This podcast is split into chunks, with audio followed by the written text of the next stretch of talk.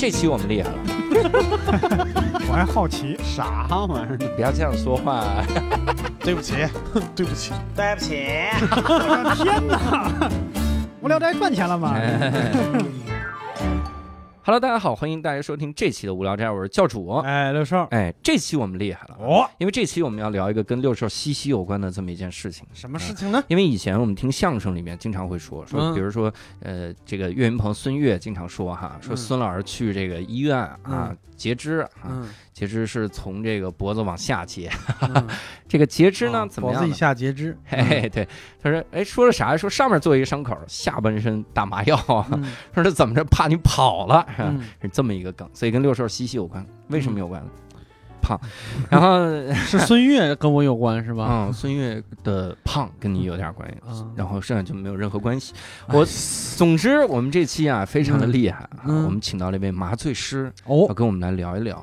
正好我最近，因为我最近也要做一个小手术啊，啊，是吗？嗯，耳朵切除，啊，听不到笑声，我就 我以为眉毛以下截肢，啊，发际线以下截肢。快了快了哈，看不到鼓励的评论，眼睛也好，所以我们请到了麻醉师，麻醉师名字也非常有意思啊，嗯叫尤里。大家好，我是尤里。哇，你中文说这么好，怎么在苏联那边 你要不说，我就以为有个弟弟叫有杰。有杰有理有杰？嗨，不来你们这种小节目，有理有杰。我们请到了尤里哈，嗯这个其实可以跟我们稍微介绍一下自己的职业，咱是职业的麻醉师是吧？呃，首先我想说，开场前嗯我就在考虑啊，嗯呃，教主说这期我们厉害了之后嗯会怎么说？因为我真的不厉害，嗯但是没想到厉害的是六兽哎。啊你看这玩意儿，这期我们嗯聊的，就是这期我们，嗯，对，这期我们胖，这期我们胖的厉害，这这行了吧？烦死了。你在我们的听友群吗？二十五群，二十五群，哇塞，二十五群的荣光十，五群，我们都有二十25群啊五群特别了厉害。妈呀！我们只有七十多个群，你只在二十五啊？好吧。啊，然后我们二十五群的荣光啊，六兽儿就知道只有二十五个就行了啊。嗯所以呢，这个呃也也请尤里哥介绍介绍哈，你是在这个莫斯科哪个医院？我是在，呃，我先呃事先说一下啊，嗯呃，我就是一个普通的麻醉医生，嗯呃，能录制这期节目呢，完全是对这个《无聊斋》这个节目和主播的喜爱。嗯哦，呃，涉及到专业的部分，如果说的不好，呃，说的不对，希望大家能可以谅解。啊，你就直说，就是以前在我们节目里听到了很多错误，过来纠正一下 那倒不是，因为呃，咱们之前请过几位嘉宾，啊呃，医生都是大咖级别的。啊！什么嗯许同凯老师、刘层楼老师，对，嗯，就这俩医生，对不起好像还有吧？太可怜了。我们这个听众听的时候，其实放轻松一点哈，嗯我们就是聊一聊作为麻醉师这个职业，然后见到的，然后经历过的一些事情。嗯嗯，如果万一有哪些地方科普，比如因为医学的更新啊，真的是更新换代。嗯，你想，我上上一次听到的麻醉剂还是麻沸散，现在都已经你上一次是哪朝听见的？而且我们之前割耳朵也不用局麻，那叫是吗？啊，你们割耳朵这不用麻是吧？直接就给它拉了。所以呢，这个科学医学更新真的是更新换代非常快哈。嗯，所以万一我们说了哪个不对的地方哈，对呃，大家可以指正，但指正的时候语气说的稍微好一点啊。另外也理解很多非医学专业的听众呢，也很喜欢看一些什么《柳叶刀》之类的杂志，啊，可能了解到这个行业比较尖端的一些技术。对对对对，但是没有去实践的，就尽量别评论了，好不好？哎，我们这个还是希望各位友善评论哈，嗯友善留言，因为你不友善的留言呢，嗯，就会逼死我，是这样的。对，反正其他几个人都心很大，哎，只有一个心眼小的。就是我。所以这次哎，我其实可以顺便先问一些问题啊。嗯，咱们这个从事麻醉师多少年了呢？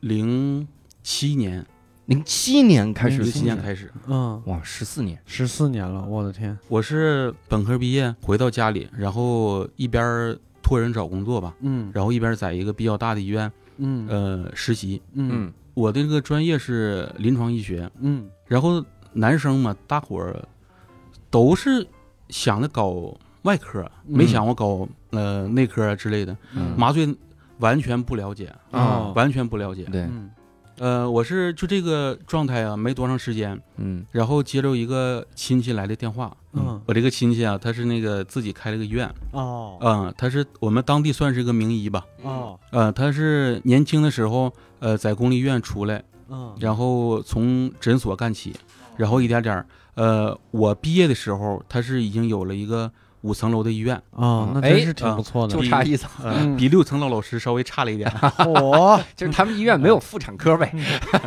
六层楼是他在第六层楼，好不好？我以为是妇产科六层都是妇产科，哦，这得多大的一个医院？是这样的啊。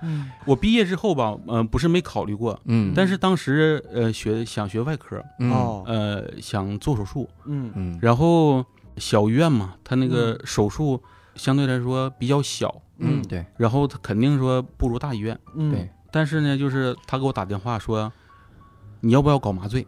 啊因为当时他们这个医院手术越来越多，嗯然后需要麻醉师，然后啊他就说，他说，呃，你考虑考虑，嗯要说想让你出去学习，然后上我这儿来搞麻醉。嗯当时是完全不了解，对麻醉就是我前前后后在外科待了一年吧，嗯嗯但是就是对麻醉完全没有概念。嗯。嗯然后就是当时问了那些呃外科的老师，大伙儿的意见就是，哎，麻醉挺好，呃，只是就是说麻醉挺好，嗯，没了是吧？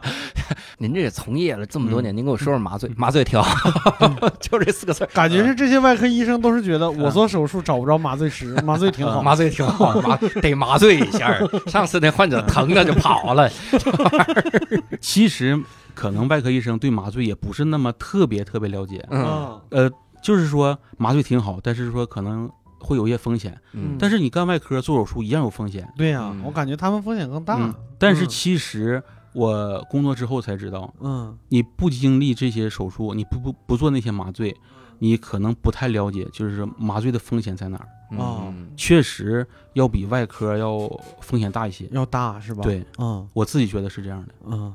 我先就是在咱们正式的，就是一趟严肃的科学之旅开始之前，怎么就严肃科学性？你别给人压力了，这逼这逼都防杠防半天了。就是我先我先我先来一个没那么严肃的，啊，就是拍花子这个东西真的存在吗？还是就是个等会儿，等会儿，啊？这个麻醉有关啊哦，是用麻醉的东西就是你看我们啊小的时候，大家都说拍花子，就什么拿个是就是说在外边有一个老头老太太什么嗯。之类的，就拿那个毛巾，嗯、一开始说拍一下脑门儿，嗯，然后后来就是是后脑勺的，在后脑啊，勺，对对对对对，还有后脑勺的，然后到后来感觉科学严谨了一些，就是影视剧上也有，就是一块毛巾上倒一点啥，口鼻一捂，然后这人就晕过去了。嗯但是我总是感觉有一些人说这个东西是没就是不成立的，嗯，所以就是就是传说中的乙醚嘛，就是好多人都觉得乙醚这个东西特别神奇，让人一一闻就嗯，过去了，就有点有那种全身麻醉的那种效果，这种是真的吗？其实还真就有这种药，哦，但是临床上用这个，就像你说这个乙醚，嗯。现在有各种各种醚，嗯。呃，各种迷，有歌迷、嗯。影迷，对不起，嗯。这是我们调性，你得习惯一点。对。嗯。我看他今天谐音梗比较少，我得补一些。嗯，临床上用这种所谓的一捂就晕的药啊，嗯。其实是有的，诱导的时候会用，嗯。但是会用呃特别专业的这种挥发的一个罐儿，嗯。呃对呃湿度啊温度啊嗯。都有要求，嗯。但是如果真的有这种说一捂嗯就晕那个药，对，就那就是在户外。确实是这种，但是嗯。我觉得那得你得多捂一阵儿啊，啊，多捂一阵儿。我感觉，得它你等它你你用浓度特别高的那个这种所谓的醚，嗯，然后捂嗯捂着它口鼻，嗯我感觉你且吸呢，让它就这么吸，它 且吸啊且吸呢，也就是说，他实操上其实是不太可能的。嗯，我觉得可能不太可能。啊，应该是临，床上会是有这种专业挥发罐儿，然后嗯，吸入诱导，确实是这样，但是可能就是真是呃吸几口，吸几口就睡着了。明白。可能你你是没没明白我问这问题的意思，就是我们嗯不太在乎临床上怎么样，嗯我们只是在乎大街上有没有人真的能对我们实施这样的犯罪，就这种传说是不是真的？你觉得可实操性不强是吧？不太可能，哦，嗯，就不可能说一捂一下子就睡着了，不太可能。明白。我想问一下啊，在这嗯么多年这个麻醉师的这经历中，有没有特别难麻的人？就是这个人死活也麻不了，最后是打晕的，有那种 凭经验说，就是我这个体重的人比较难麻吧？应该硬是，打晕。呃，那倒不是，不是吗？不是啊体重越大越难麻。其实，呃，所谓麻醉全麻的话，嗯，呃，就是静脉麻醉，哦，静脉麻醉，就是扎上针之后，在血管里面给给那些静脉药，嗯，呃，不涉及到难麻不难麻，哦。但是，有一种就是椎管内麻醉，嗯，就是说可能，呃，现在可能北京的大医院都不怎么用了，嗯。就是说做阑尾炎、啊剖腹产这小手术，在后背上扎针这种，其实很多人都做过这个，很痛苦是吧？应该是，应该不是，嗯，那为啥不我觉得用了呢？我觉得不是，嗯，为为啥为啥不用这个了呢？因为这个收钱收的少啊，哦，就是你成本说所谓低难麻，我觉得呃胖倒不是问题，嗯，就可能是呃个子比较小的不太好麻，哦，啊个子比较，为啥呀？啊呃，就是椎管内麻醉是在后面呃骨头和骨头中间，啊，就是在骨缝里哦。把针扎进去，哦，个子小的他那骨缝可能呃就偏窄，明白了。嗯，哎，你刚才提到了一个细节，你嗯说就是呃全身全麻是静脉注射。对那我上一次做手术的时候，我以为是他给我他给我戴上那个氧气面罩以后，我睡嗯过去了。原来不是那个，是手上的原因。对，那个是诱导嘛，刚才咱们说那个嗯说一捂就睡那个，嗯那是诱导吸入诱导，嗯，你吸上那个之后，然后你就睡你就睡着了，嗯然后其实主要发挥作用的还是说呃静脉注射，静脉的啊，也就是我不静脉注射你会疼醒。哦，只是睡着了，明白？呃哎，那悟饭有一个段子，他说嗯他就是讲麻醉那个事儿嗯，这是给这期给悟饭老师做的这一期。他说那一捂他就麻醉过去了，不是，嗯那只是睡着了，那只是睡着了，静脉那一捂麻醉过去，一般又醒了。哎对你干嘛？因他那里，哎呀，我到时候跟他单独聊吧，差点把人梗给刨了。但是现在呃有那个特殊用药，嗯，它你术中万一醒了的话，你术后一般也不太会记得。嗯。啊，这都不记得，术中万一是醒了，只是我打断。记忆了是吗？让你失忆了。这个叫呃顺行遗忘，嗯。嗯就诱导的时候，呃，他把这个药给你注射进去之后，嗯。然后等你麻醉彻底清醒之前，嗯。这这一段时间，你的不好的记忆啊，嗯。或者有有可能中间就是，嗯，比方说麻醉药的那个浓度低了，嗯。有可能醒了一下，嗯。但你术后不会记得。啊，啊，就术中可能不太好的记忆，呃，术后你醒了之后你不会记得，不会记得。啊啊。你们这药越听越神奇。这种情况，你说实话，咱们这期节目录几期了？六期第六次了已经，有时候你不知道吧？是吗？还喝面前那瓶水，你看看你，我们这个，那你看啊，这我听着其实特别的复杂，嗯，但是你第一开始相当于是纯外行，那你是咋学进来的这个呢？你是大学的时候会学到麻醉的知识吗？我是其实没有哎，我是学的临床医学，对啊然后就是我当时以为说，呃，派我出去学医学麻醉是可能去来北京之类的，嗯嗯。然后其实就在当地啊。啊，就在当地学，因为我们那个，呃，我说那个我这个五层楼这个医院嗯是个私立医院，嗯。呃，规模不是很大，嗯。医院当时一共才一百多人嗯。啊，然后手术也不会做那种特别大、特别复杂的手术嗯嗯，然后就在我们当地一个不错的医院学学学学麻醉，学了一年，那个学的过程怎么样？痛苦吗？不痛苦。是觉得很简单吗？还是呃，其实我后来才知道啊，这个学麻醉其实比外科，呃，起步阶段容易一些。啊，就入门比较容易？对你，你如果说那个学外科想做手术这种，你想成为独当一面的医生，我觉得何止十年，啊，对对，当然当然，嗯。就是你可能，比方说你在这个科里面几年，嗯。该考的证也考了，嗯。然后但是你上面有可能主任、副主任，嗯，你。上级医师，嗯。你轮到你的手术其实不太多。嗯。就是那些你你想通过手术，呃，把自己的技术练好、练熟练，其实需要很长的一段时间。，对呀，我就想外科可能难就难难在手上嘛，就是我这一刀下去嗯，是二两还是 一斤？嗨，这肋板还是啥？你这切瘤子是给人卖的，这一刀准吗？给我来二两瘤子，对，一刀准吗？嗯他手上就说白了，手上得有功夫，但是我感觉麻醉好像就理论知识比较比较比较多，可能呃，麻醉就是嗯常用的麻醉方法就那么几种，嗯呃我其实学麻醉没多长时间，就是这几种都接触，都已经其实挺挺熟悉了，嗯。呃，基本也都能掌握。嗯。麻醉难点在于就是术中对患者的管理吧，我觉得，哦啊。术中对患患者对术前术中。嗯。这个所谓的管理，我觉得啊，就是嗯保证患者安全嗯。平稳，嗯。然后也得保证麻醉质量，嗯。然后这样的配合临床那个医生的手术。啊呃，这个就是难点就在于这个术中的管理，其实嗯。操作还比较容易，就是让他中间别醒。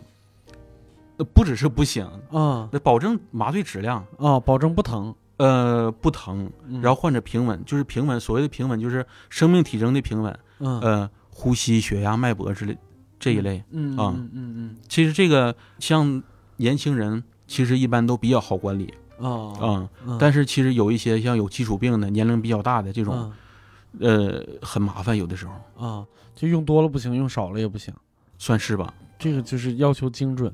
嗯嗯，这个是要根据很多经验来判断的，是吧？其实麻醉主要的，我觉得啊，嗯麻醉主要还是经验，你嗯需要比较扎实的理论基础，嗯，然后得做很多手术来积累你的经验。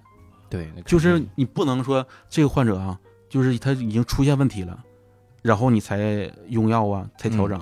你在他要出问题之前，可能你就得遇见到，哎，对嗯。有经验的老医生他就发现了就得想啊，他不能让患者说血压突然降的特别低，嗯。心率一下子变得特别快，嗯，就这种他在他有变化之前或者刚开始变化的时候嗯，他就已经注意到了。嗯。明白。嗯。就是感觉是不是说同一同一种类的手术，我这个麻醉的方案是一模一样的，可能也得根据病人的年龄、身体状况、胖瘦、男女，可能都不太一样。在那个不算麻醉界啊，就是说这个手术医 手术医生会，一般都是手术医生会说，嗯是吧？手术谁都会，嗯，关键看麻醉。啊哎呀，我跟你说，这要不是醉和会能押上韵，这句话不知道怎么说的。还还有一句话，一句话啊，呃，这个手术有大小，嗯。麻醉无大小。啊，你这都是这个稍微收敛一点。字儿，嗯。这个好。哎，这个感觉是有道理的。啊。嗯，就是你手术，不管是开胸也好，嗯还是微创也好，嗯。醒了以后都是一样的疼。啊，嗨，为，啥？为为什为什么说它是呃有小手术没有小麻醉呢？嗯。因为啊，就是嗯。我切一个脚趾头嗯。嗯，做这个麻醉，和我切掉你整个大腿，嗯。这个麻醉是一样的。啊，嗯，然后就是我腔镜切一个阑尾，嗯。做一个阑非常简单阑尾切除术，嗯。可能和你做，呃，开颅切一个脑肿瘤，这个麻醉是一样的。啊疼感是一样的，不是说方案是一样的啊。啊，方案不一样 不要在无聊斋学习麻醉麻醉知识，好不好？麻醉方 麻醉方式一样，嗯，但是可能嗯管理上，嗯呃，不太一样。那那那那肯定是不一样。你在你们聊正经事儿的时候，嗯我突然想出了一个千古金句啊！嗯万一没拉对，全都怪麻醉。啊，这是麻醉的医生啊！你妈的打我手上了，你这玩意儿，他能拉对吗？拉阑尾把人尾椎给拉了。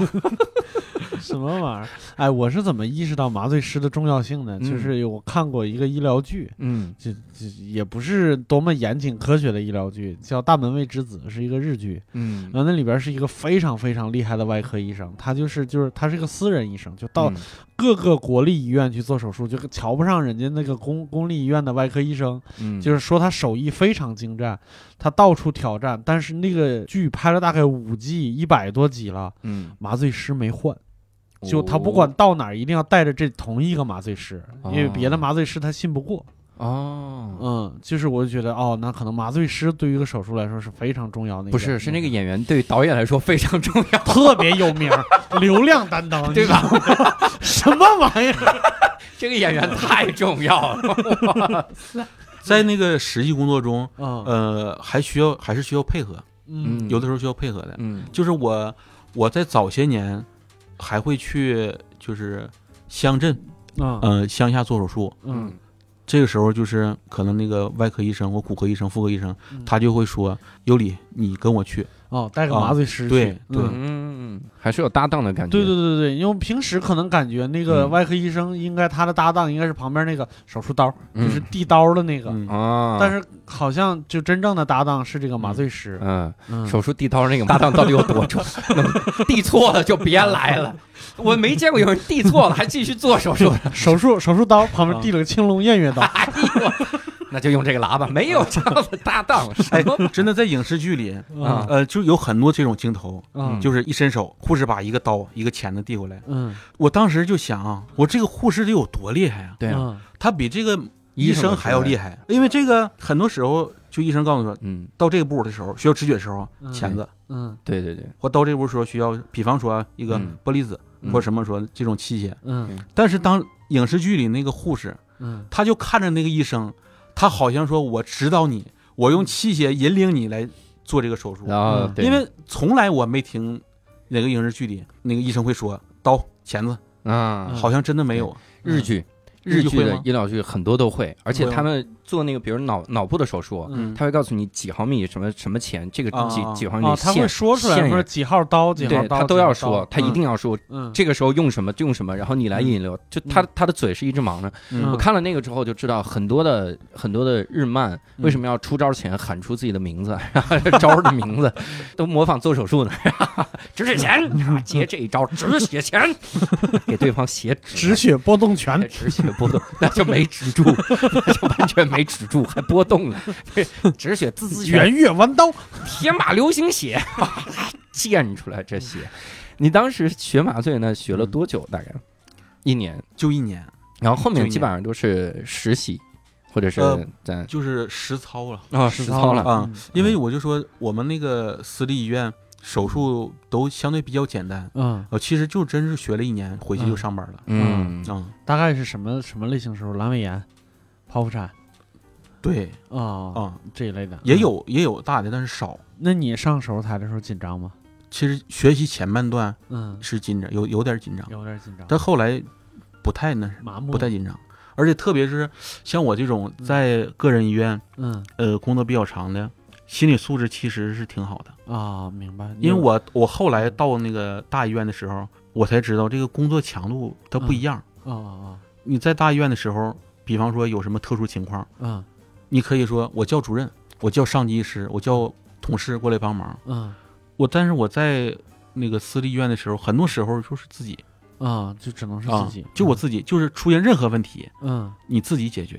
哎呀妈呀，然后就是很多年下来之后，感觉练就的，呃，心理素质会比较好，独当一面了，有点儿，反正算是吧。对比较嗯比较严苛的环境，比较能锻炼本领。嗯嗯，那你学的时候，那些个老师有没有比较有特色？因为我想的是那种老麻醉师啊，嗯就是也不说话，嗯然后你有什么学不好的，上去给你一针，然后你就躺那儿，你也跑不了。嗯，醒来之后小拇指没了。哦，我刚才突然间想到了一个那啥，就刚才你说的那个，就是要喊一下那个名字什么之类的。我记得我看医疗剧的时候，麻醉师的时候要就要换药或者要打药的时候，也是得说的，是吧？嗯，也是得用用用话交流的嘛，就是跟患者吗我要我？要不是跟医生，就我要打什么药了，怎么样怎么样，或者是手术中出现什么意外状况要换药对你的操作要喊出来。嗯我是不是一方面也是别人来监督你是吧？那种 不需要喊。啊不需要不需要喊喊是吗？啊写纸那就是条儿就行。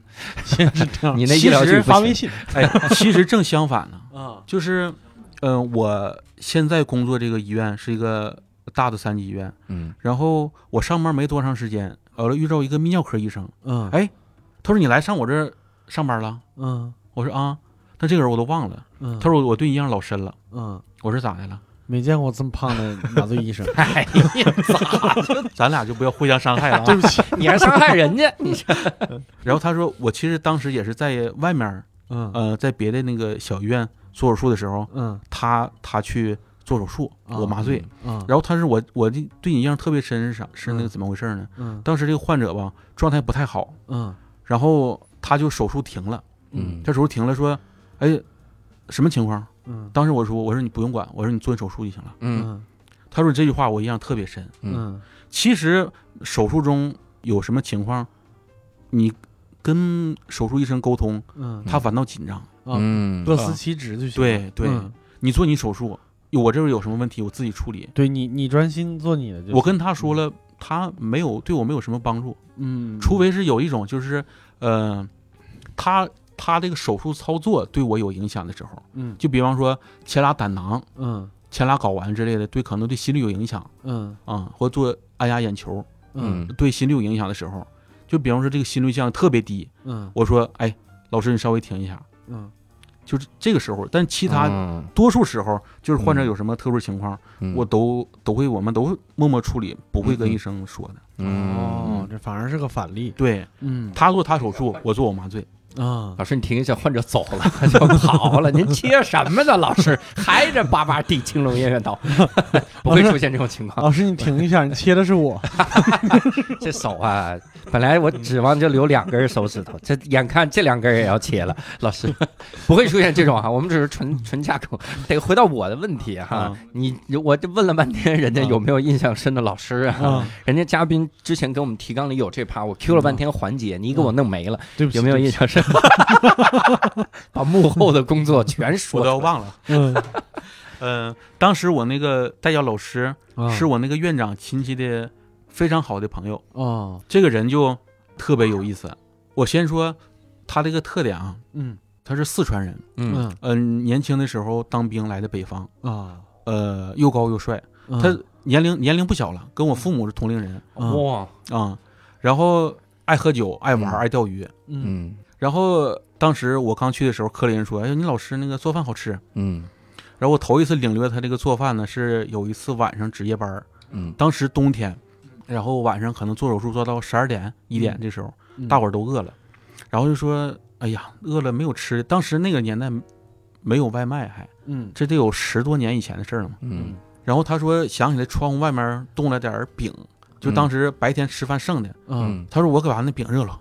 嗯他说我我干活让他出去把热饼去了。嗯呃，没多没多一会儿，然后那个手术结束了，嗯我们俩护士还有我，我们收拾完东西出去了。他把这个饼做好了，做的烩饼。嗯他说怎么做的呢？就是有剩的那个方便面的那个料包调料包，嗯，然后壳里面有一点那个呃材料吧，就是嗯葱蒜什么的。哦，下一个 哎，呀，我也以为 手术刀了，我以为卤煮呢。那那么多阑尾，那能扔了吗？家伙，然后我们就吃，哎，挺好吃，嗯挺好吃。那个护士问我们老师姓王，嗯哎，王哥，你那个割蒜了吗？嗯嗯我们老师就挺叫说嗯放了。呃，护士问我说：“尤里，你知道你老师的那个牙捣蒜吗？啥叫牙捣蒜？牙捣蒜嗯是不？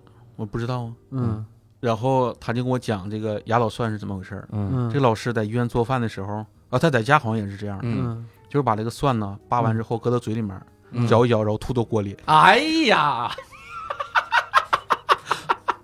他说完之后，我瞬间觉得我吃这个饼没有味儿了。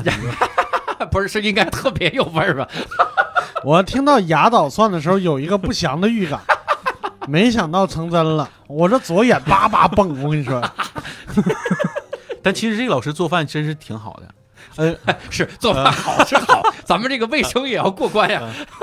嗯就是我在北方嘛，嗯就是我唯一看过一个就是北方人会在家里面，呃，晾腊肉的。嗯，我们可能就是会那个做腊肠，嗯教主不知道那个你老家那边会不会嗯晾腊肠，我不会，我老婆老家会，嗯是吧？重庆呢啊腊肠。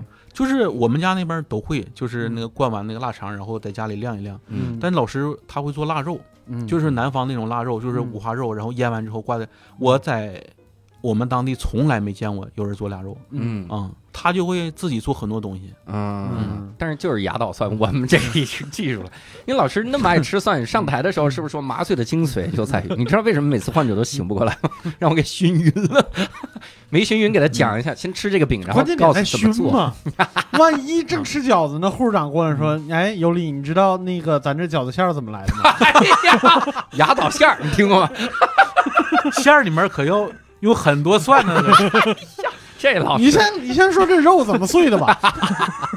牙捣肉。怎么这么黏糊？是牙吧？捣肉，哎，你这个牛肉丸，这一定用拳头打了不少吧？不是嚼的，这家伙，然后我这老师啊，特别爱喝酒，嗯呃，特别爱喝酒。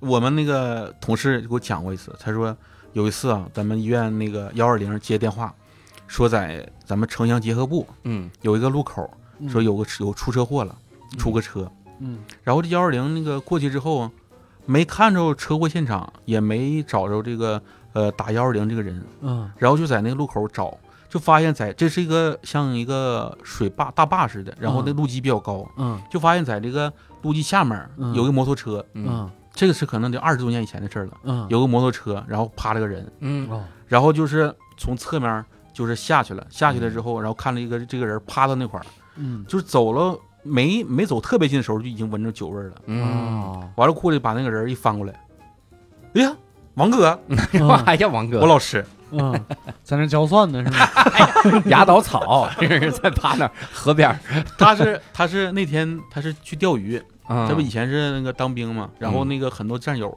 他那天他说喝了三顿酒嗯嗯。哇，啊，从早到晚，啊，骑摩托回来的时候嗯，就骑到大坝下面去了，哎，然后上不来了，上不来了，给幺二零打电话说你接我一趟。啊，哦。然后就是大伙儿费了，他就一一问没什么事儿，嗯。脸卡破了，然后腿破了，其他没什么事儿。嗯。然后大伙儿就帮着把摩托车推上来，嗯。他就说的非要自己骑，嗯，然后他在前面骑摩托，后面幺二零跟着他。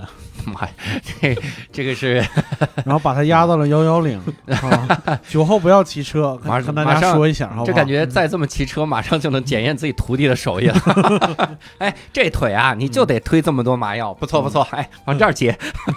那个时候，对于这个酒驾嗯，没有这么像像现在这么的有一段时间那么注意。嗯嗯我这老师就是有一次，就是我买车的时候，嗯。他领我去买那个坐垫儿，嗯。然后说他朋友开的那个那个汽车用品，嗯。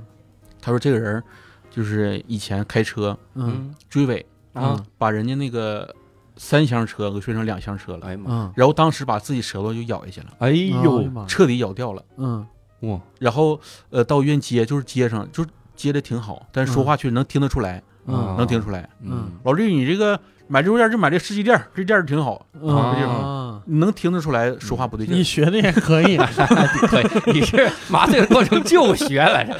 您再说一句，哎，这个音儿好，行我我学习一年嘛，嗯就是没多长时间就开始跟他值夜班，嗯，然后他白天还好，他有时候喝酒了能有人帮忙，嗯晚上就是有手术就得我盯着，嗯然后对他有手术还能喝酒呢。对呀、就是他这个人就是工作几十年没出过医疗事故，我觉得就特别啊。啊，确实是，就是我们那个嗯。护士给我讲过，嗯。就是说他晚上夜班有手术了，嗯，他每天晚上都喝酒，哎呀，都在外面喝酒，然后嗯。有手术了叫他回来，叫他回来就是有几次啊，就是说他麻把患者麻醉完了之后，嗯。他就上门口躺着去了，啊，有个门口有个就是接送患者的床，嗯。嗯现在这个都是 接送患者，现在都是现在都是有那个专专门的那个接送患者那个小车推车，哎嗯。当时那个床啊，就像一个一个长方形的架子，下面下面是万向轮，嗯。然后上面担着担架，嗯。然后他好多次，他就是把患者麻醉完之后吧，他就去躺着去了，嗯。他从担架两头往上爬，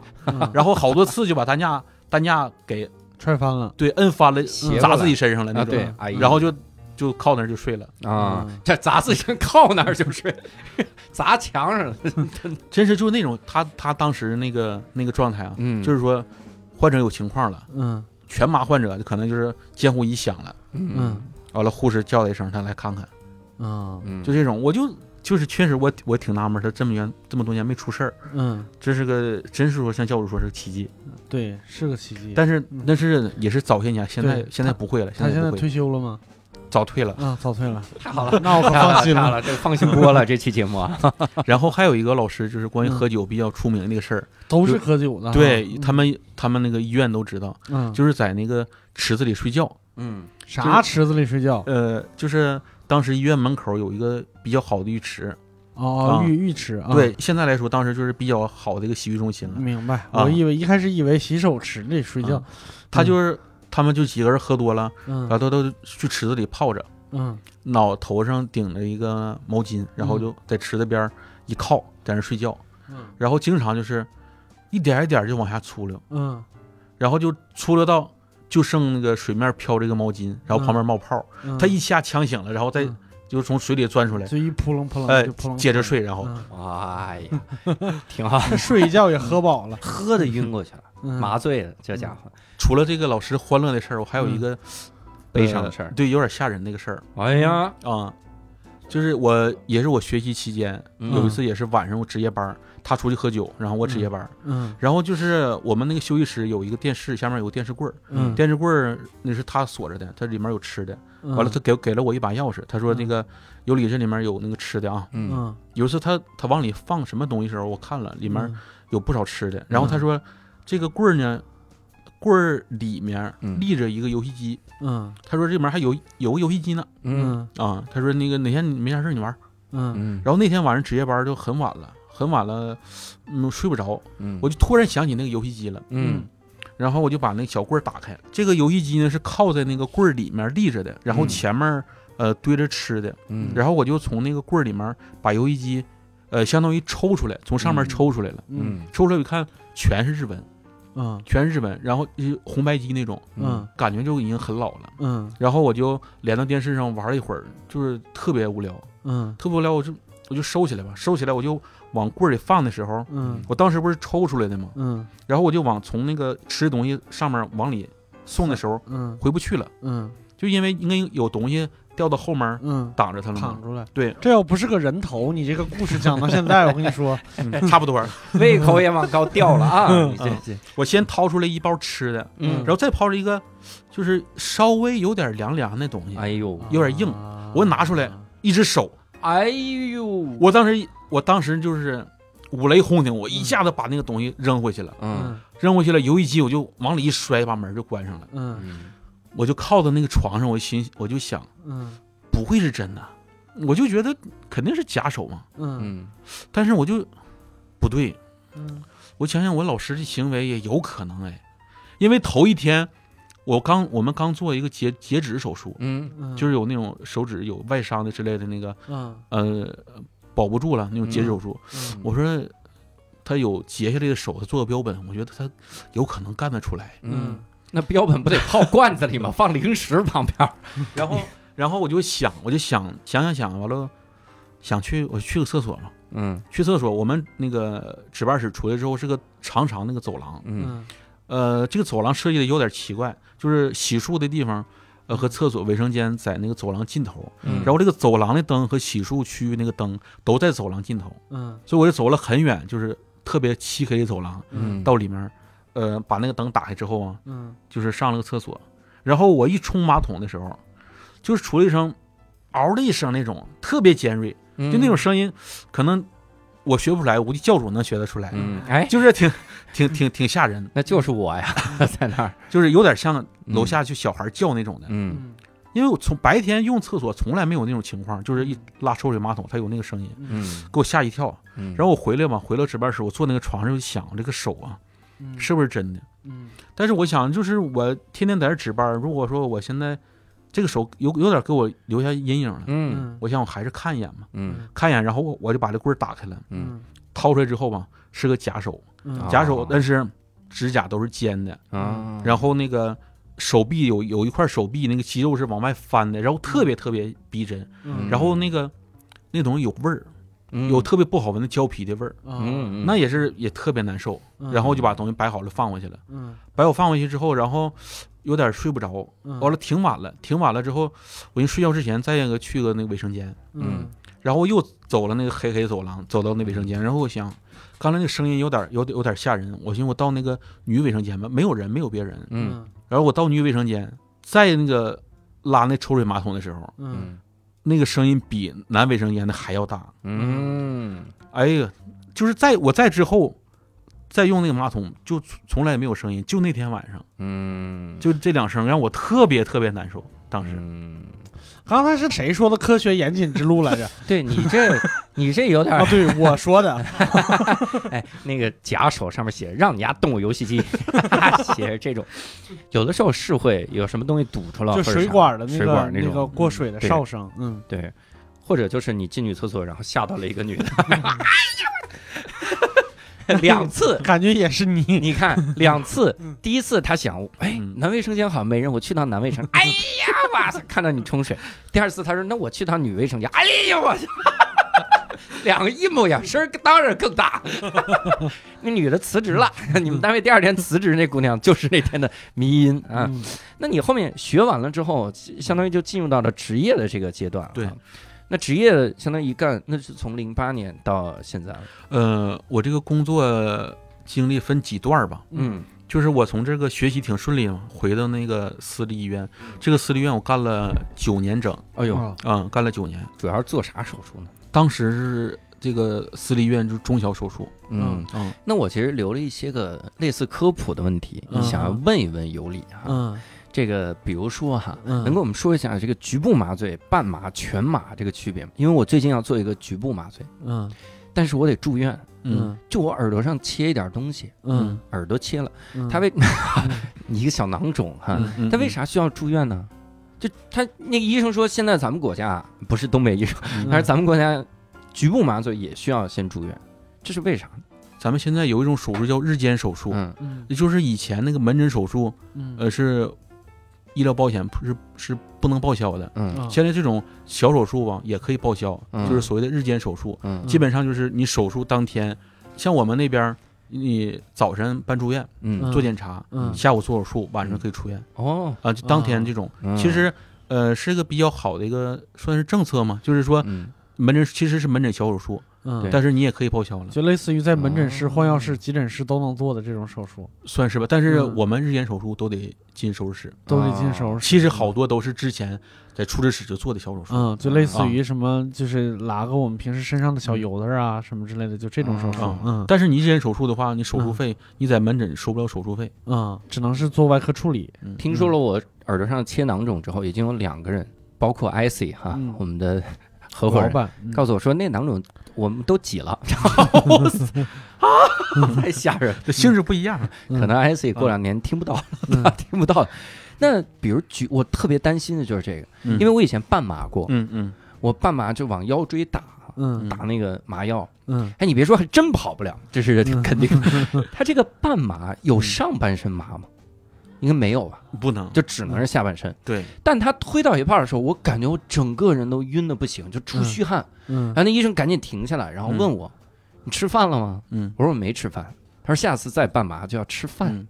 嗯。然后歇了一会儿，又推的那半拉，我我下半身没知觉，嗯。就我我总感觉那这不就很有危险吗？你这个过程有点像晕针呢，晕针，晕针啊，嗯就是说医学里面可能叫呃轻微休克。哎，我操，啊，吓死我了！我真就是真是就这个出汗害怕这种啊啊，血压啊可能血压当时血压低，对，嗯。这种其实就是有点算是休克了。嗯。啊，就是咱们那可能是口语化一点叫虚脱。虚脱了啊嗯，对，一一般不会这样的，嗯。那比如说啊，你看这是半麻，嗯。我都这么有风险。你比如局部麻醉啊，嗯。这耳朵它是往哪儿打？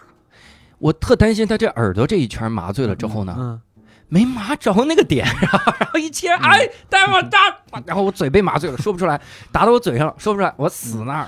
你这你太侮辱麻醉师了，你这个问题有点儿。我是侮辱那家医院，三甲医院。嗯。哎，最后你想打到嘴上，嘴说不出来，耳朵呢又疼，就跟艾 C 说的挤了没有任何区别。你个局麻就是这个肿物在嗯。肿物一圈儿嗯。啊，一圈儿打，嗯不可能那个影影响说话，那是吗？嗯，那没有偏的这个风险吗？因为他毕竟在脑袋上啊，给我打傻了，咋不会很浅的，啊？很浅，啊，就切到这啊，我大概明白了。好，幸亏幸亏你录这一期节目，要不然你真的得吓死我。现？在感觉我当时汗都出来了，你这个性格确实是会晕针的，是吧？的确 问。还有一个问题必须得问，这问题我想了很久，这问题会直接决定我过两天要不要切这个这个耳朵。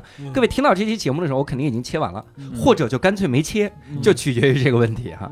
我听网上说，以前有一个有个电影，他就这么说，嗯他说很多的病人啊，嗯，他陷入昏迷之后，他会醒，就是麻药哦失效了，嗯。然后他会醒过来，嗯，但是醒过来之后呢，他的肢体还是麻醉中，嗯。但神经已经有意识了，嗯，所以说这个病人是在手术过程中活活疼死的，存在这种可能性吗？会有，啊！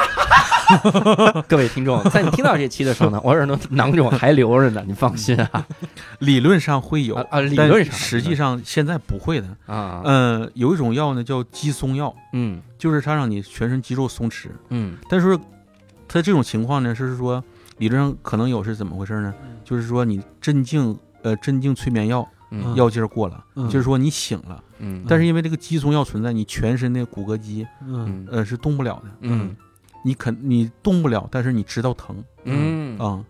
但现在现在不会，哎嗯但那种情况下，嗯，它的数据会变吗？比如心跳加快了，会呀、你这啊种情况，如果说疼的话，嗯，肯定血压、心率会有变化。对。嗯，然后麻醉师一看说：“嗯嘿，患者很激动，感慨我的牙捣蒜的功底。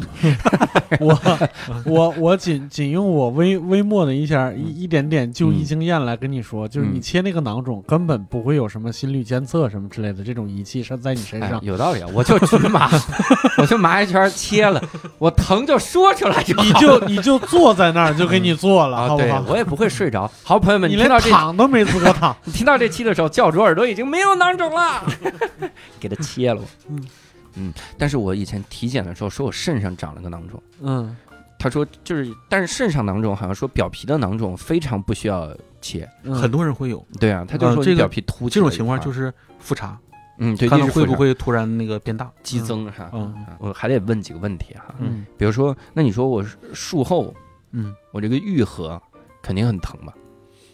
就如果做了呃手术，耳朵吗？嗯，呃，刚做完麻麻药劲儿过了之后，就会疼一点儿。嗯，会，所以那个时候你推荐大家吃止疼药吗？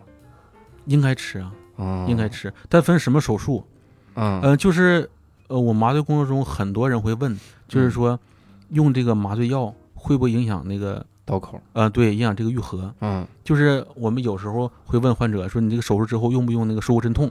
嗯呃，有的人就说，有的人就他不问你说会不会影响，他直接就说，他说那个我不用，用那个我刀口那个长不好，嗯。哦，其实是不会的，嗯其实不会。我工作中遇到这种情况，就是我在外科的时候，嗯。呃，患者来那个找大夫说这个嗯。疼，嗯，他说你打一针吧，打给打一针就不疼了。然后如果特别晚的时候，嗯。有可能他直接问护士了，嗯。都护士说像那个打一针呐，但是就已经比方说已经晚上很晚了，嗯。他说你停停吧，你用那个影响你到愈合。啊嗯，有的时候可能就因为医生护士懒，他就、嗯哦没给打，而且就是说。我这我真的不太清楚，说怎么会传出这个那什么，是这这个说法，哎，这个嗯说法，啊，就是说其实不会有影响，对，嗯而且这是有非常非常大的好处的，嗯非常大的好处。为啥呢？就比方说，嗯，比方说做个开胸手术，嗯呃，开胸手术会把那个肋骨，锯断，或者说把就是硬把肋骨硬撑开嗯，明白，啊嗯哎，啊我一定要好好对待我的内脏 对，我这辈子都不会从事危险的就是运动。开胸手术，嗯就是你身你胸胸口这儿嗯，拉开了以后，你嗯胸前我们不是学生物的时候有一块扁平的骨头明白。好，OK，不要再继续描述了。要用电锯啊，不要，等会儿拿走了，哒哒哒哒哒哒。您是要装一个欧式的，这日式然？后用液压泵，嘎吱嘎吱，哎呀，我塞，我这是锯什么吧？不过把把它撑开。啊我就用他举个例子，其实各种手术都是这种，都是这样。嗯就说你这个术后这个疼痛啊，会影响你那个，其实会这个疼痛会影响你的恢复。就是说，你对那个，嗯。比方说年龄大的患者，嗯。对那个心率啊、血压都影响，而且你休息不好，哦，对，你说你一直疼，你晚上不可能休息的好。对，然后术后镇痛呢，就是会很大程度上减少你这种痛苦。嗯。啊。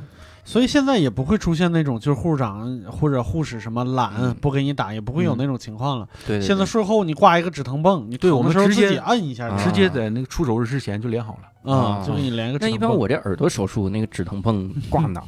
它比较挂到脑袋上。挂脑袋脑袋顶上，当时摁一下，呸！嘣儿一拍脑门儿，我就不疼了。你还配用止疼泵？我应该就是止疼药。那那比如像布洛芬这种能止疼吗？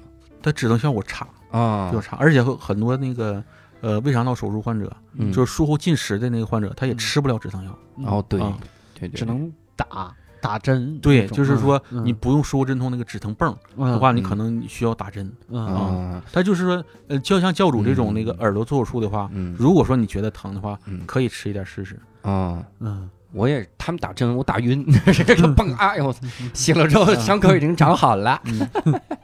嗯哎呀，听着还是可以做这个手术啊，不错。那我我们其实有一些群友的问题啊，嗯群友在二十五群，现在真的每个群都搞这种众筹，你知道吗？嗯。就生怕嘉宾没话说，就群友都说，他来来这几个问题你回答了，哦，咱们我以就上台为给嘉宾凑路费呢，众筹。快了就快了，我跟你说，这都跟八群这攀比啊，出这。那比如说，你看啊，这个药剂量一样，胖子会多收费吗？实际上会的，会啊，会啊，呃多收费，会收多收一点儿，就是啊呃，是是手术的比现方说刘峰场收吗？老师做手术 啊和教主做手术的药量肯定会有有差别，嗯啊嗯，那就是其实就差的不多，非常少。嗯，几百万，几百万 CC，这哎正正坐着呢，然后问嗯您加量吗？您说，您是要非常疼，还是往死疼，还是根本不疼？对于这个加量的事儿，我想起来，我、嗯我经历的第一个手术，嗯。呃我在那个那个外科学习的时候经历第一个手术，他那麻醉师，我后来知道他这是麻醉没麻好，哎呦，他就是好像是阑尾手术，嗯。然后那患者做一半就是疼的受不了，嗯。然后其实啊，他不太可能是因为还所谓的抗麻，嗯。对。不太可能出现这种情况，对。嗯。他就是麻药没打好，嗯，然后他就说这个呃，我给你加点药，嗯就是就丙泊酚，就是说无痛人流。嗯。呃，无痛胃肠镜常用的一种药，嗯。他说我给你加这个药，但是药挺贵啊，嗯。当时那个药好像得给我两百多块钱。嗯。啊。他说我给你加这个药，嗯，呃，你要同意的话，然后我就给你加。他要嗯。我要你要不同意的话，你可能就挺疼死了。啊。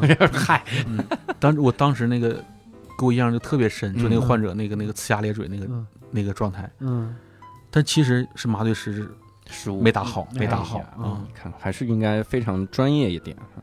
第二个问题啊，这个无痛分娩有没有必要啊？这是群友问的，不是我问的，这是我在念群友的问题，来自群友教主问的这个问题。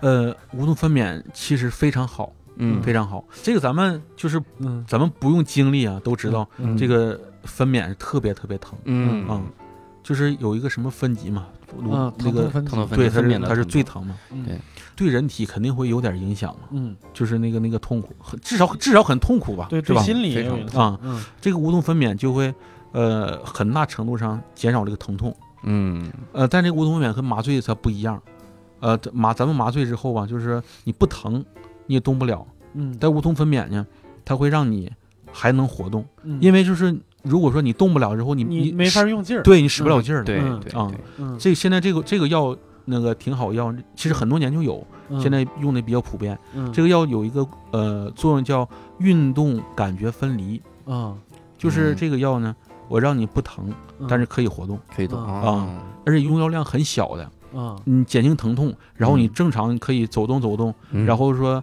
呃发动那个宫缩的时候分娩的时候，嗯。你可以自己用力用力，嗯，嗯，所以这个麻药打了还是跑得了，这是唯一一个能跑得了的。前提是你得找得着自己的裤子，啊，没有感觉。但是我们现在就是不太不太愿意做这个无痛分娩，嗯。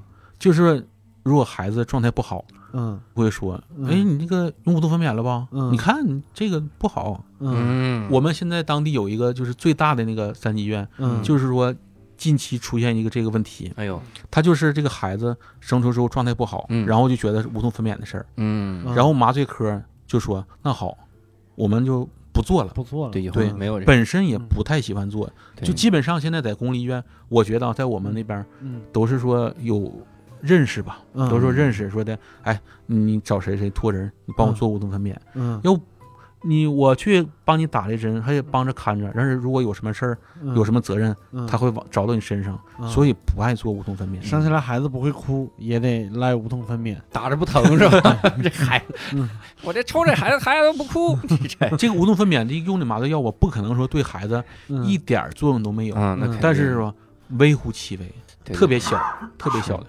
对，也能理解啊。你打无痛分娩的时候，那孩子马上就要离开你身体了，嗯真的应该就是微乎其微了，嗯我觉得哈。对，那还有一个群友的问题，为什么打麻药会那么疼呢？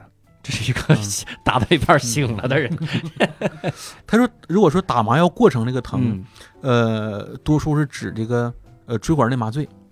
教主以前做过这个麻醉，应该嗯啊、哦，就是在就是腰腰上腰腰上上扎一针，给一针啊、腰上扎一针。对，但是如果说你这个呃经验丰富的，嗯。就是说位置找准了，其实一针、一针的事儿不会其实我觉得嗯。他说的有可能说的是局部麻醉打那一针呐、比嗯平常我们其他打防疫针类似那种嗯静脉注射要疼。哦，戳进去那局麻是是疼的，嗯。局麻是你别这个，我这切不切？我这功。我我我详细详细展开一下啊，哎呀，这家伙，这局麻就好像拿电锯在锯你的耳朵因。为那个局麻它的嗯。那个打到皮肤啊、皮下组织上，嗯嗯，它会把你那个组织撑开，啊，这个这个感觉是挺疼的。有点像打皮试那个疼。嗯。嗯呃，对对，但这个量比那个皮试量大大很多。嗯。嗯啊，打了局麻之后，医生说不好意思，打多了，你那个耳朵上囊肿了，自己胀裂了，回来我怎么面对 IC？还是要自己抠开这个，但是椎管内麻醉这个疼，嗯。它就是呃扎穿那个皮肤啊、皮下组织这一层一层那个，嗯。其实不太疼，嗯因为现在这个针越来越细，嗯人如果你操操作的好，一针扎上其实不很疼。嗯嗯那行。还有一个，还有一个，这群友的问题，有的时候这真是啊，总喝酒的人是不是不容易麻醉？这是怎么着？是对生活有失去信心的人。总喝酒，老喝酒酒量好，所以不容易醉，其实真是有影响的。真的假的啊？还有这个呃分两方面说，啊，嗯就是比方说你酗酒，嗯说喝多了，嗯喝多了，比方说有外伤啊，需要做手术？嗯，就是你这个在醉酒状态下，嗯麻醉药是要减量的啊。还有一种，还有一种是，呃，你长期酗酒，嗯就是经常喝酒、喝大酒，嗯这种人他呃麻醉时候是要稍微加点量嗯啊，啊、理论上是这样的。废药，你说喝酒有啥用？但其实我觉得这是理论上啊，书本上的知识，嗯。但我觉得其实在实际工作中嗯。差别并不大呀，嗯。差别不大。嗯，就是说，我估计是因为你们那儿没有不酗没有不酗酒的人吧，嗯 都得照着抄了打。真不是，真不是。对我开玩笑呢，对不起。嗯，那还你看这群友一定是有经验，他就问麻醉完为什么会胡说八道呢？说啥了？这是这是这是下下回说那个不叫麻醉药，那个叫吐真剂，好不好？T T T till they tell the truth T T T T T 这五个五个呃，这些有些药的副作用确实会有哦确实会有。比较典型的一个药叫氯胺酮，嗯嗯这个就是药的副作用就是有点精神症状，嗯。就是说这个麻醉之后醒了之后，患者确实会胡说，而且有的会骂人。啊。哎呀骂人。是这样的，就比方说成人用的时候，嗯。就是比方说麻醉效果不好，患者有点疼，然后就给点这个药让他睡觉。嗯嗯。呃，睡觉醒了之后吧，他如果还疼的话，嗯。就会特别烦躁。哦。我遇我就是学习阶段的时候遇到过几个这样的，嗯。就是一边骂着街一边就出推出去的这种。嗯。那这是麻醉剂的效果，这是废话，疼了当然骂人了，你这这现在现在这个药不常用了，嗯。现在我们医院都没有。啊嗯，那你给动物麻醉过吗？就是动物用的麻药和人用的能一样？其实是是种类是一样的。哎呦，嗯啊，其实种类一样，嗯。就可能是呃剂量呃剂型不太一样。嗯，啊，这一样。我给藏獒做过手术，那个藏獒做啊？你这哎就是就是用这那个医院啥都刚接啊，刚才说这个氯胺酮，那个藏獒是耳朵哦，不是眼睛。嗯。你别老提耳朵啊，我现在紧张。了。啊，那就是那就是用的氯。胺酮，对，它是嗯。眼那个狗狗的那个那个眼睛下面长了一个东西，嗯，那它也是骂着街出去。的吗？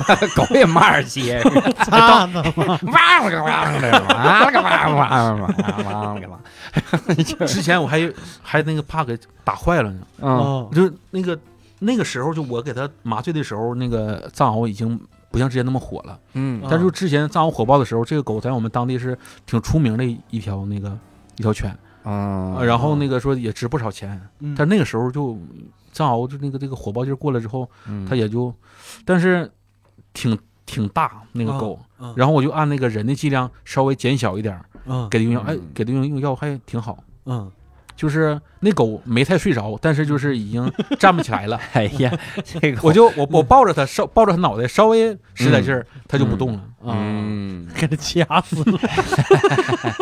哎，你刚才说你在这个医院干了九年哈嗯，那为什么最后离开这个医院？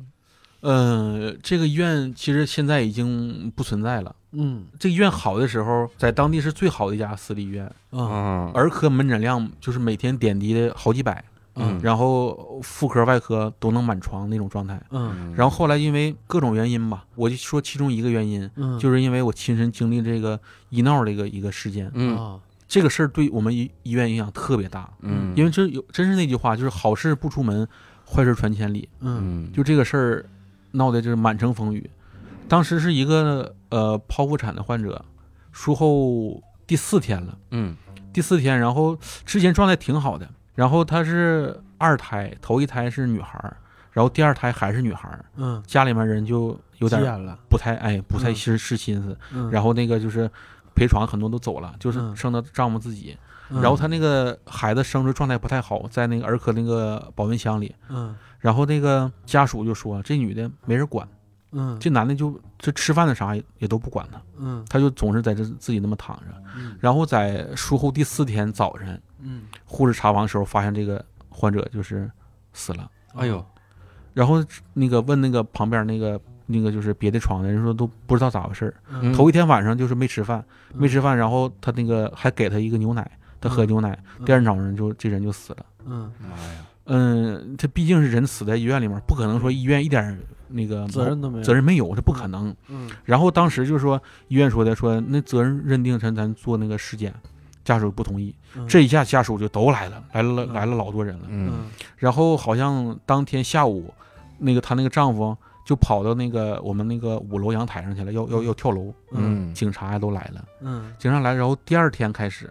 就是我医院的协商说，那个咱们那个，你别说你你光别说光要钱，他狮子大开口要很多钱。嗯医院说咱们那个走那个正常程序，咱们尸检看的啥问题，如果是我们医院问题，我们肯定负责呀，是吧？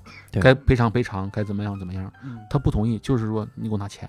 嗯嗯完了第二天，他雇了一帮专业医闹，嗯，就在我们呃医院大门口支起灵堂，嗯把患者就停在那块儿了。哎呀，当时报警没法没法管这个事儿，嗯。那个警察来了就说，那你那个说正常处理啊，嗯。他不干，嗯。就是说那个不想做尸检。嗯。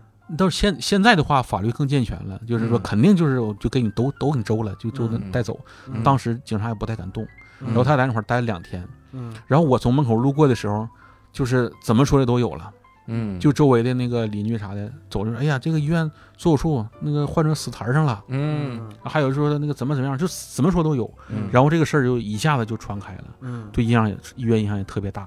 嗯。然后因为几个事儿吧，因为几个事儿，然后这个医院一点点就不行了。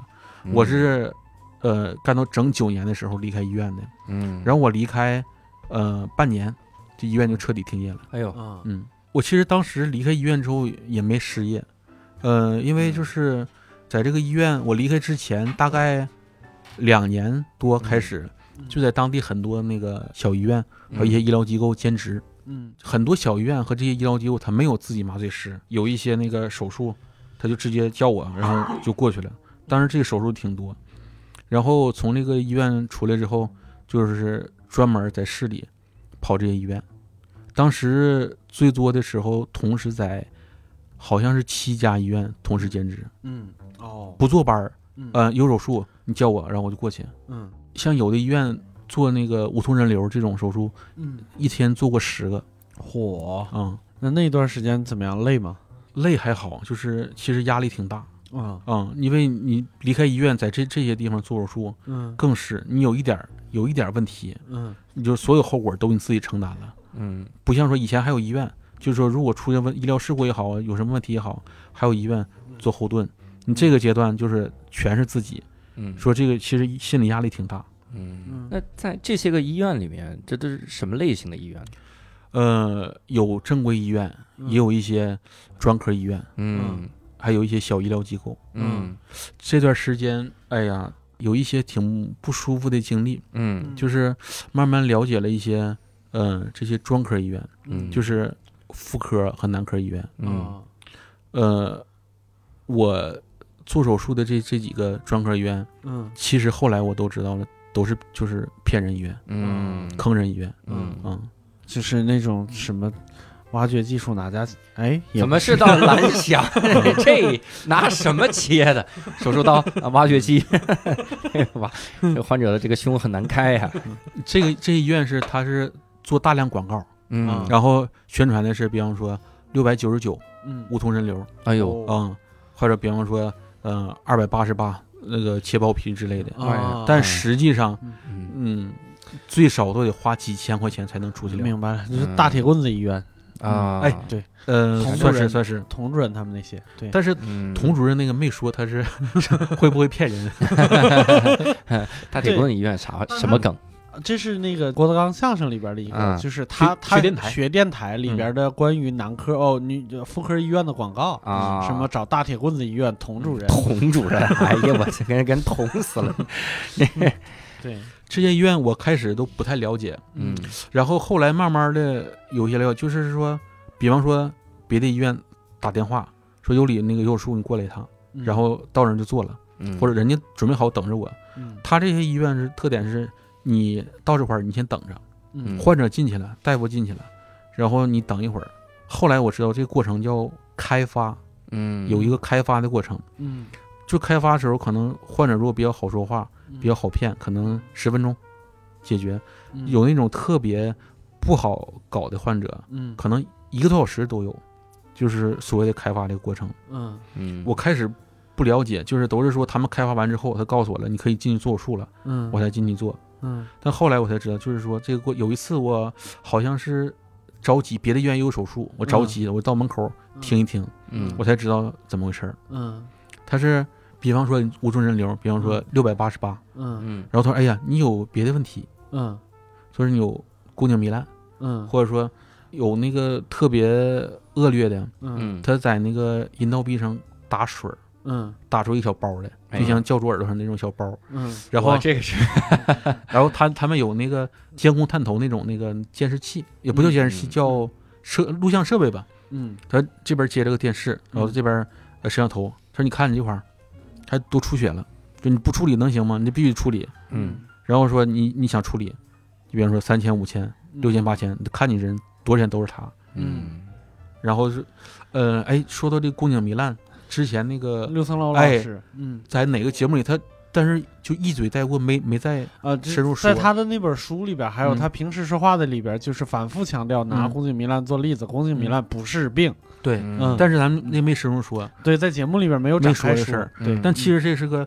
非常非常常见的一个事儿。嗯对，嗯。就拿这个做幌子。对，实际上宫颈糜烂它真是就是很多时候它是正常的那个一个生理改变，嗯嗯它不是真有这个病。嗯但是就是说在那个工作中，就是会有这些人钻那个空子。他说：“你看你这个正常是这样，你是这样。嗯他会有几个图片对比，嗯说正常是这样的啊，嗯，然后有什么什么什么样。你看你这种，嗯你看你这就糜烂二度了，三度了，嗯你这不处理能行吗？嗯然后他给你电烧也好，怎么也好，后续治疗反正是需要花很多很多钱的。对嗯，哎呀，这帮人，然后男科也是，嗯。男科就是呃包皮手术，他宣传的说没有多少钱，嗯。但是他这多数他都是在术中嗯。开发，也有术前啊。开发的。他术中他就说，你看割开来说，你看你这个血管，嗯。你这血管堵了，嗯。你这个说有什么什么后果，营养功能什么这样的，说你这个不处理不行啊。嗯这就敞着呢，都嘎开了，就就说你不处理不行，嗯。完了你加钱。嗯。然后有的那个患者他不配合的，就说我那个你就说你就做手术得，别的你不用管。嗯。完了他就各种各样话术，就是嗯。有有套路的，他嗯各种各样话术，他嗯骗你。然后你说交钱了，就说当时你就交，嗯。你有现金就拿现金，嗯。你能扫码就扫码，你啊不行的话，我下面一柱上来拿 POS 机啊然后一个正刷卡常的正常的财务流程都没有。啊，嗯。就是说你你说了要做了，就在手术台上，你说我同意做，马上就交钱。嗯。就是说各种方法，就是你有的有有那个学生嗯。做人流也好，怎么也好，他本身家家长都不知道，嗯他没有钱，他可能跟跟同学那个传闻传闻借了几百块钱来做手术来，嗯。然后这种大夫就跟他说，那你让你男朋友借啊，嗯。让男朋友想办法，嗯。他男朋友也没有，那管你同学借，嗯。就这种。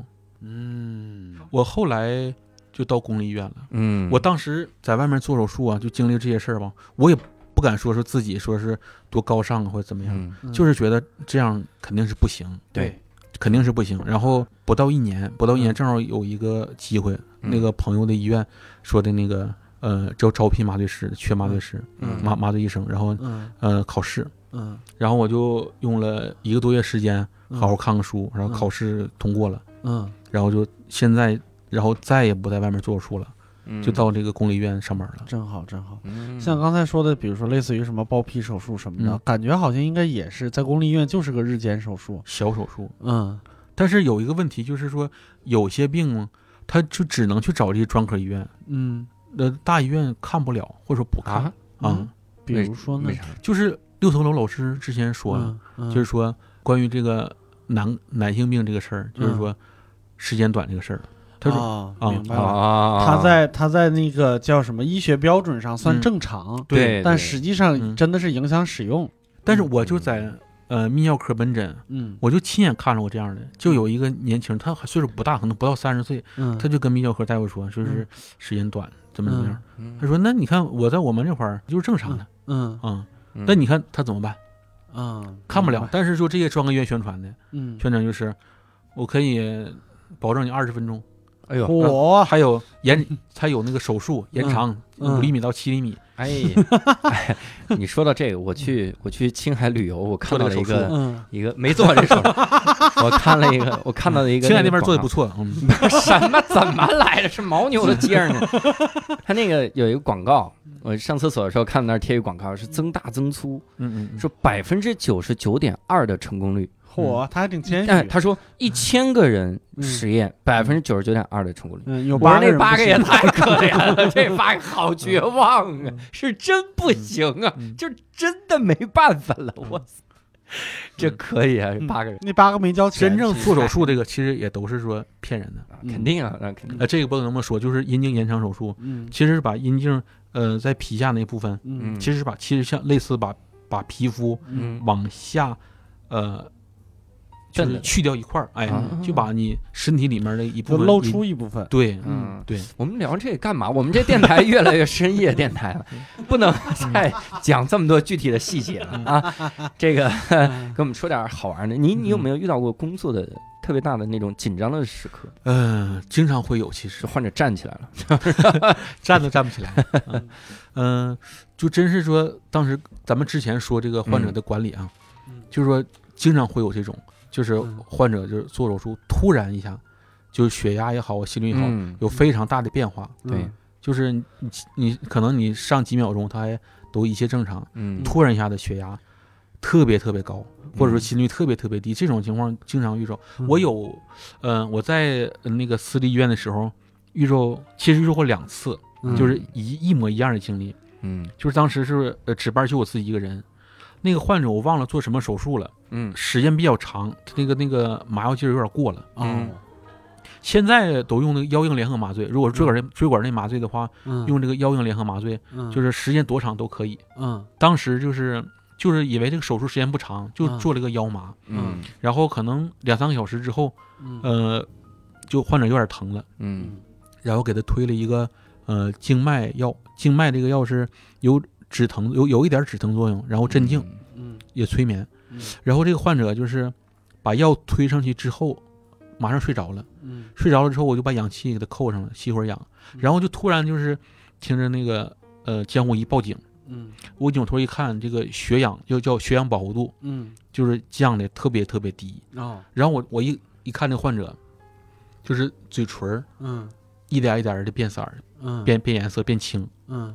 赶快我就我先把氧气把那下颌抬起来，嗯。这样抬下颌，嗯。呃，保证呼吸道通畅。嗯。我把下颌抬起来，我给你给他吸氧，但是一抬已经抬不起来了。啊正常这个药不会有这种作用的，就是让他睡一觉，嗯。减点嗯。减轻疼痛。嗯。但这患者就是下颌抬不起来了，就是呃这个咬肌嗯。两边咬肌，因为患者比较瘦，嗯。都能看着咬肌，就两边嘴两边鼓两个小包，哎呦，嗯。就是牙关紧咬。嗯。其实当时呃身上肌肉都是僵直的。嗯。然后当时这个药啊，这个药呃其实有副作用，就是会有一点这个就是肌肉僵直这个那个副作用，但是很少遇着，我以前从来没遇着过。嗯。嗯然后就是自己一个人，不可能有人帮你。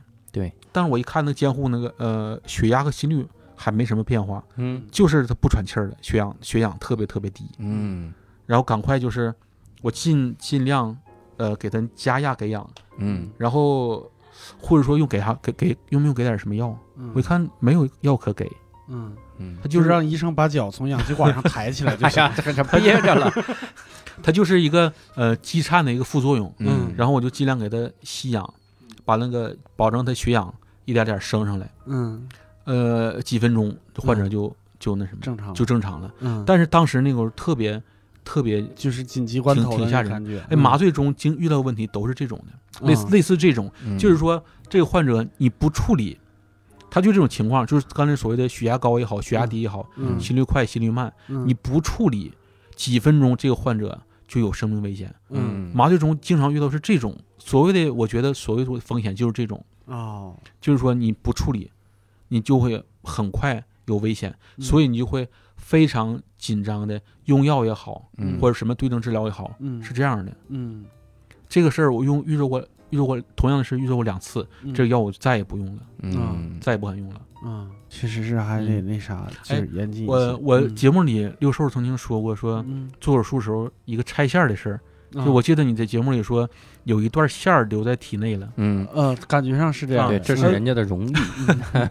呃，但是我我当时一听节目，嗯我就觉得，我就我就知道那个肯定不会，咋回事？不会啊。这个线儿两种，一种叫可吸收缝线，嗯，就是不用拆，嗯。它就是留在身身体里也好，嗯。或者身体表面也好，它就是身体表面它自己就是时间长就掉了，嗯。身体里它就自己吸收了。嗯。还有一种普通丝线需要拆线这种，嗯。呃，你描述那种情况吗？嗯。呃，其实是整个线其实都已经取出来了。嗯，描述的啥情况？我们有的新听众他懵了。那，正常六柱当时说那个拆线的时候有一段嗯。留在体内了吗？嗯。哦，我当时我我说一下吧，就是因为我当时做那个手术，身上打了一共三个洞嘛，其中一个洞在这个耳乳下骨上。乳下乳下 对，嗯，乳下因为比较胖嘛，嗯。就是那个就就是乳下有一个有一个褶，就是那个洞就在这个褶这儿。嗯，嗯。然后呢。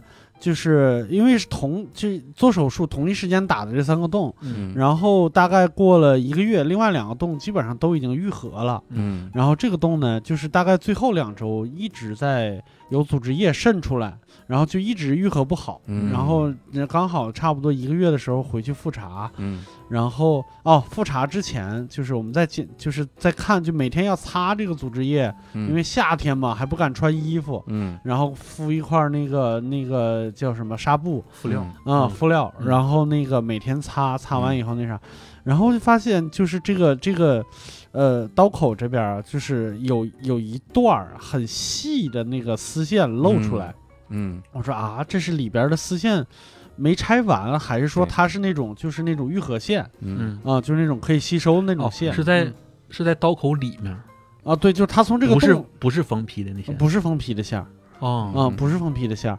但是它那个那个线，我估计应该是那种愈合线，嗯。但是呢，它可能收的时候应该收在里边儿，但是它刚好淡在了这个洞口这儿，嗯，所以有有异物影响它愈合了。嗯。嗯。哦，嗯。那跟我之前考虑的还不太一样，不太一样。啊对！我以为你那是嗯。呃缝皮那个线。啊，不是缝皮的线，嗯。因为那个倒没有缝，嗯没有没有缝，就那三个洞都没有缝。啊，就是你开胸嘛，那个腔镜是嗯，呃。就都是用敷料敷就敷好的，它不是嗯。它不是那个啥，它没有缝。嗯嗯嗯。嗯，就是当时把那个管儿抽了，直接就一个敷料敷上去，然后过两周打开它就愈合了，就就基本上这么个情况。嗯。然后再回去看医生的时候，嗯。我说你看这儿流，就是从洞口伸出来嗯一根儿、一根儿线，嗯。然后那医生就说啊哈，这个没事儿，我给你嗯。处理。然后他就瞪着这根线稍微往外瞪了一点儿，感觉里边它不是呃那个肉有弹性嘛，嗯。就是稍微瞪出来一点儿，然后骑着我这个洞口一剪，嗯。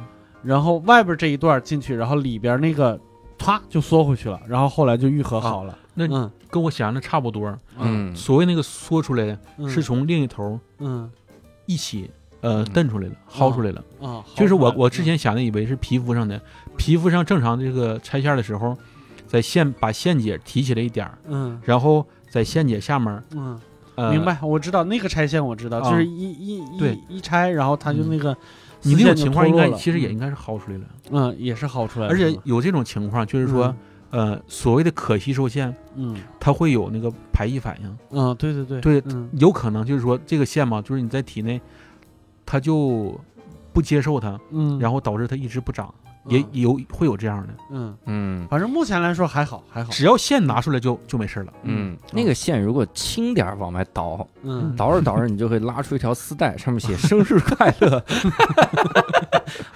啊，医生没有忘了我，医生给你准备的哈。嗯那我们其实我们时间也差不多哈，嗯我们也聊起了很多关于麻醉的事儿啊。嗯但是我印象深刻的还是他那个师傅牙捣蒜，因为我最害怕这个玩意儿。你再告诉我这个你下回找那个师傅牙倒囊肿，牙捣囊肿，那师傅说这不用局麻，我来，你得给我局麻，来两瓶酒，我能咬得下去。这个如果各位也有什么想跟我们聊的、想讨论的，可以在这个评论区留言。然后再次跟各位强调，我们这肯定说话的时候，你多少有可能会有口误啥的哈。指出咱们归指出，这个态度还是要有态度啊，不要那么的难以接受，是不是？哎，然后呢，呃，如果各位想加入我们的线上听友群，跟我们一块儿来聊一聊，请各位搜索一个微信号，叫“无聊斋二零二一”，无聊斋就是拼音的无聊斋哈。嗯那我们这期呢，非常感谢各位的收听，也非常感谢尤里来做客，我们下期再会，拜拜。拜拜拜拜。